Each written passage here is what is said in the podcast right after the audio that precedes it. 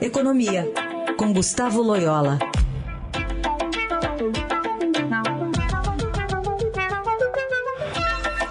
De olho hoje no, na PEC que está lá em tramitação na Câmara para ampliar benefícios sociais, mas também nos impactos dela fiscais e na economia. Tudo bem, Loyola? Bom dia.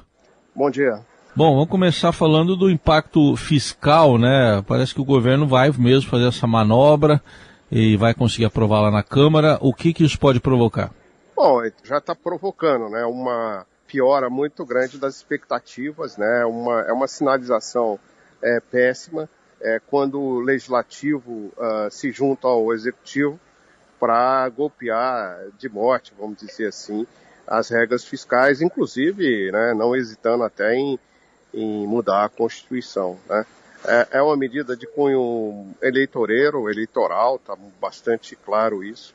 Embora possa trazer algum alívio aí para algumas famílias e tal, mas é uma, uh, é uma PEC, inclusive, mal direcionada, porque tem subsídios para camadas da população que não precisam de subsídios, não é nem uma PEC é direcionada para os mais pobres, né? é algo direcionado para os eleitores, né? de, de principalmente do governo. Né? Então, é, é realmente é um retrocesso grande. Né? Agora, Loyola, esse, vamos pegar o caso do Auxílio Brasil. O benefício aí que está em 400 reais, tem uma fila grande ainda na espera, né, para entrar no cadastro.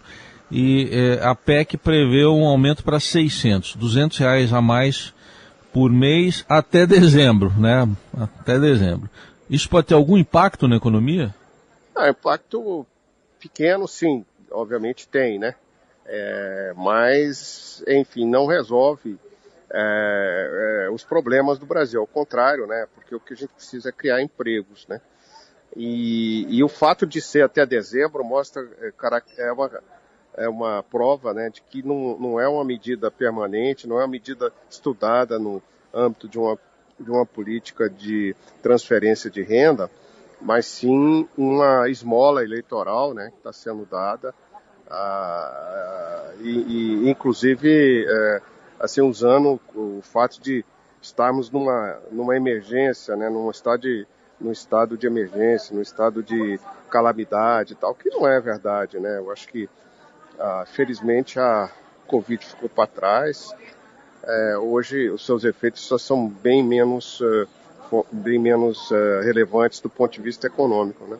Então, fica essa, essa, essa questão aí de que o Brasil, em vez de ter políticas que assegurem é, o crescimento sustentável, criação de empregos, é, é, fica com essas esmolas eleitorais aí que não vai resolver nada. Né? Análise de Gustavo Loyola, que fala de economia às quartas aqui no Jornal Eldorado. Obrigado, até semana que vem. Até semana que vem.